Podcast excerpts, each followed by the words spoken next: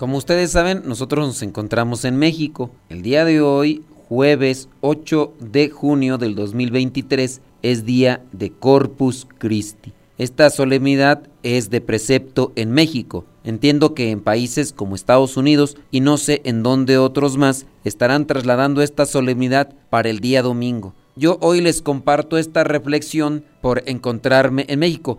Me es complicado todavía hacer otro audio para el día del jueves del tiempo ordinario correspondiente. Les pido de su paciencia, ciertamente aunque tú no estés en México, pero el escuchar esta reflexión de esta solemnidad puede también la palabra de Dios decirte algo para reflexionar y para encaminarte a conocer más a nuestro Señor. El próximo domingo estaré compartiendo la reflexión del tiempo ordinario correspondiente. Sin más por el momento, les dejo con la reflexión del Evangelio.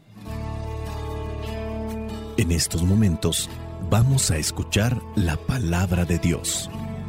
Dispón tu corazón para que el mensaje llegue hasta lo más profundo de tu ser.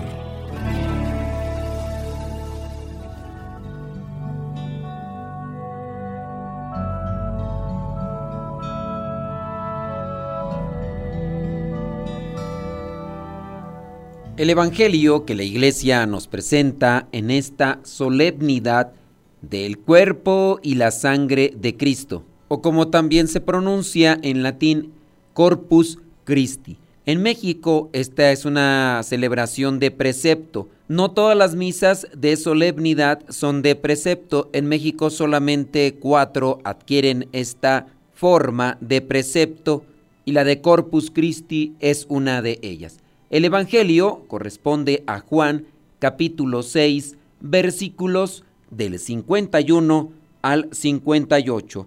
Dice así, Yo soy ese pan vivo que ha bajado del cielo. El que come de este pan vivirá para siempre.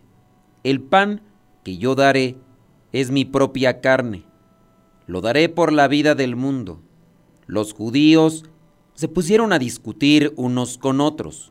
¿Cómo puede éste darnos a comer eh, su propia carne?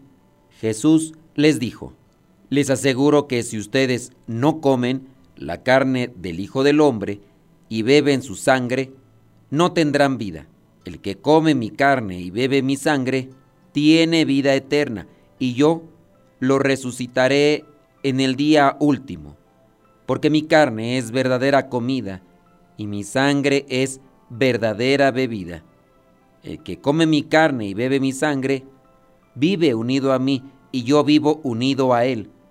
El Padre que me ha enviado tiene vida, y yo vivo por él. De la misma manera, el que se alimenta de mí vivirá por mí. Hablo del pan que ha bajado del cielo. Este pan no es como el maná que comieron los antepasados de ustedes, que a pesar de haberlo comido, murieron. El que come de este pan vivirá para siempre. Palabra de Dios. Te alabamos, Señor. Señor. Jesucristo, nuestro divino Salvador. Gracias te damos por tu infinito amor. Te escuchamos en la palabra, te recibimos y adoramos en la Eucaristía te servimos en los hermanos.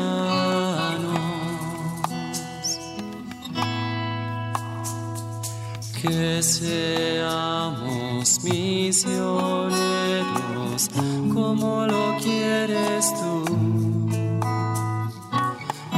enseñando a los hombres el fuego de tu amor Muchas veces para poder entender los evangelios no necesitamos necesariamente de una inteligencia, de un razonamiento, del uso de la hermenéutica como una cuestión de interpretación para saber qué es lo que se nos quiere decir. En muchos de los casos, porque es palabra de Dios, necesitamos fe para entender qué es lo que nos quiere decir Dios. Jesucristo utiliza en muchos de los casos parábolas, parábolas que en sí mismo pueden aplicarse diferentes significados dependiendo del ángulo en el que se quiera mirar, del momento que se quiera mirar y a quien se quiera dirigir también la reflexión. Aun cuando se utilice la meditación, la reflexión, la hermenéutica, el estudio, la investigación para querer comprender la palabra de Dios, nunca se debe de excluir la fe. Y hablando de este pasaje que la iglesia nos presenta en esta solemnidad, necesitamos también mucha fe, también conocimiento teológico, sin duda, para entender qué es lo que se nos está diciendo a nosotros. Dice el versículo 51, yo soy ese pan vivo que ha bajado del cielo. El que come de este pan vivirá para siempre. El pan que yo daré es mi propia carne. Lo daré para la vida del mundo. En este pasaje Jesús se presenta como el verdadero pan que descendió del cielo. Y es aquí donde empezamos a tener dificultades cuando estamos limitados en la fe. Jesucristo afirma que aquellos que coman de este pan, o sea, de él, vivirán para siempre. Esta declaración tiene un significado profundo. Jesús no está hablando literalmente de comer un pan físico, sino de participar también en una relación vital y personal con Él. Podamos pensar que Jesucristo se está refiriendo a los apóstoles solo y únicamente en ese momento, pero no lo está haciendo para ellos, lo está haciendo para todos. Aquí entonces viene el cuestionamiento. ¿De qué manera podemos comerlo a Él sin que esté con nosotros en manera física como lo estaba con los apóstoles? ¿Cuál es ese pan vivo? ¿Cuál es ese pan que da la vida para siempre? ¿Dónde podemos encontrar ese pan vivo? Al referirse a sí mismo como el pan de vida, Jesús está revelando esa identidad que Él tiene como Hijo de Dios. Este pan que es Él es el medio por el cual las personas, nosotros, podemos encontrar la verdadera vida y la salvación, teniendo en cuenta este pan que podemos comer todos para una supervivencia física.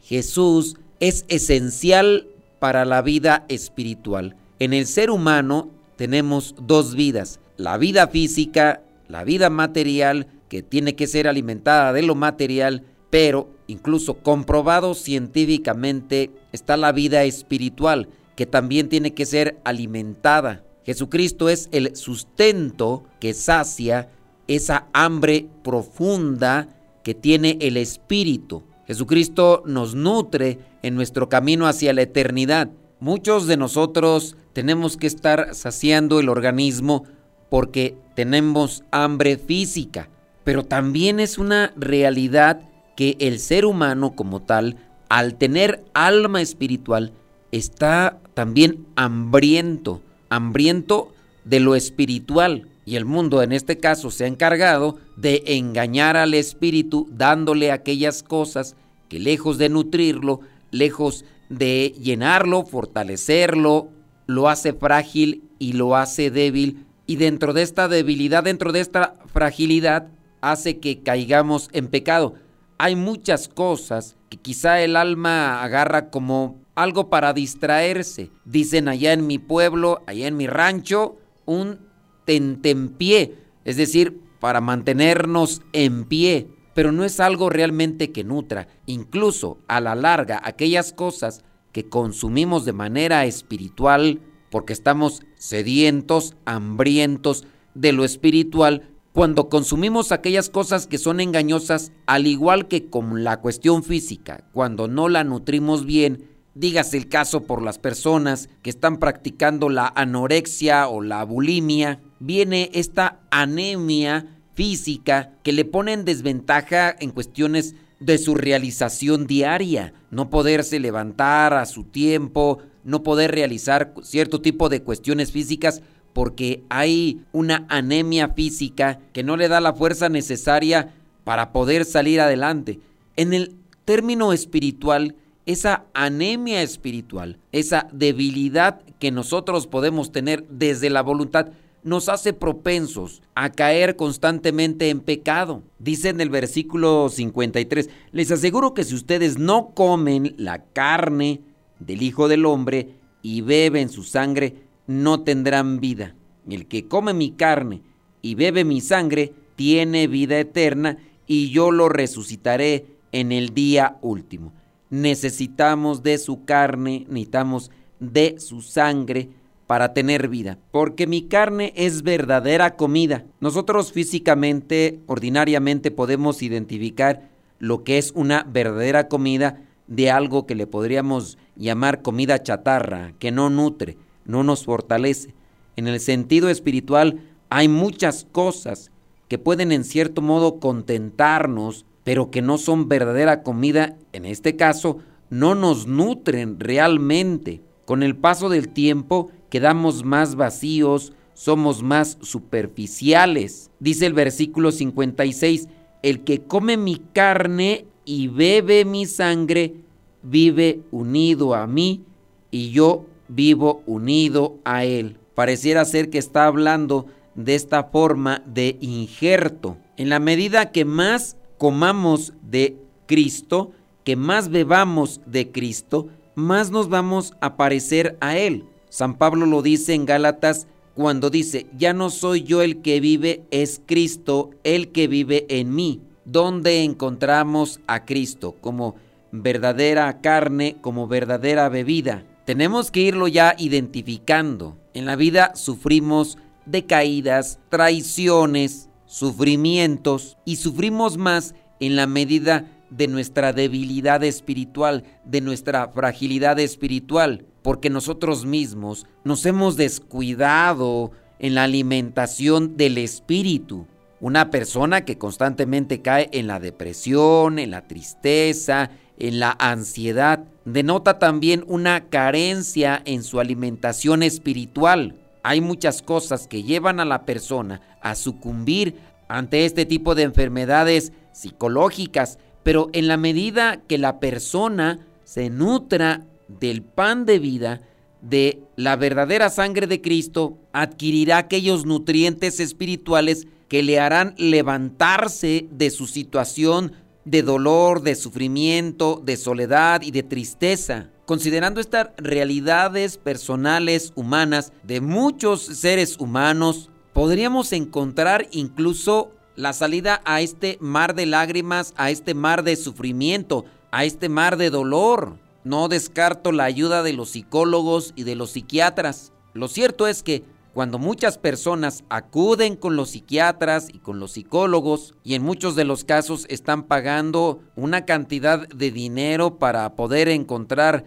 terapias y ayudas para poder salir de un problema espiritual, tengan entendido y por sabido que muchos de estos psicólogos y psiquiatras, para no caer en el mar de los problemas, están buscando a Dios. Dios viene a ser su cura, su alivio, su fortaleza. Y si ustedes también pudieran buscar más a Jesús como verdadera carne y verdadera bebida, su vida sería otra. Hay que ser constantes. No es una cuestión solamente de un día para otro, no es una cuestión express. Estamos hablando de una forma de vida. Jesucristo no es como el maná que comieron los antepasados cuando salían huyendo de Egipto, porque ellos comían ese pan pero era para saciar un hambre física. En la medida que comamos del pan que es Cristo, vamos a tener paz, vamos a tener felicidad, vamos a tener ese gozo que necesita nuestra alma. Vayamos al encuentro del Señor. El Señor se nos ofrece en su palabra también se nos ofrece en los sacramentos. En la medida que más consumamos de ese pan de la palabra, de ese pan eucarístico, en la medida que más recibamos en nuestro ser esa gracia sacramental, nuestra vida se irá transformando. Hay que depurar también todo aquello que contamina nuestro ser, todo aquello que contamina nuestra alma y nuestro espíritu, para que Cristo mismo, al llegar a nuestro ser, a nuestro espíritu, nos sea de provecho para alcanzar la vida eterna. Si no purificamos nuestro interior, como aquella persona que posiblemente tiene una infección estomacal, si no se cura de esa infección estomacal, Aún así, cuando coma los manjares más sustanciosos y más nutritivos, por la misma infección, no le hará provecho lo que esté consumiendo día con día. Así también a muchos de nosotros tendrá que dársenos una purificada en el interior para que la misma palabra, los mismos sacramentos y su gracia tengan eficacia en nosotros para la vida eterna. Espíritu Santo, fuente de luz, ilumínanos. Espíritu Santo, fuente de luz, llénanos de tu amor. La bendición de Dios Todopoderoso, Padre, Hijo y Espíritu Santo, descienda sobre cada uno de ustedes y les acompañe siempre. Soy el Padre Modesto Lule de los misioneros servidores de la palabra. Vayamos a vivir el Evangelio.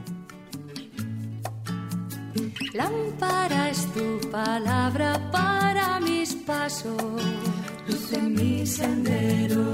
Lámpara es tu palabra para mis pasos, luz en mi sendero. Luz, tu palabra es la luz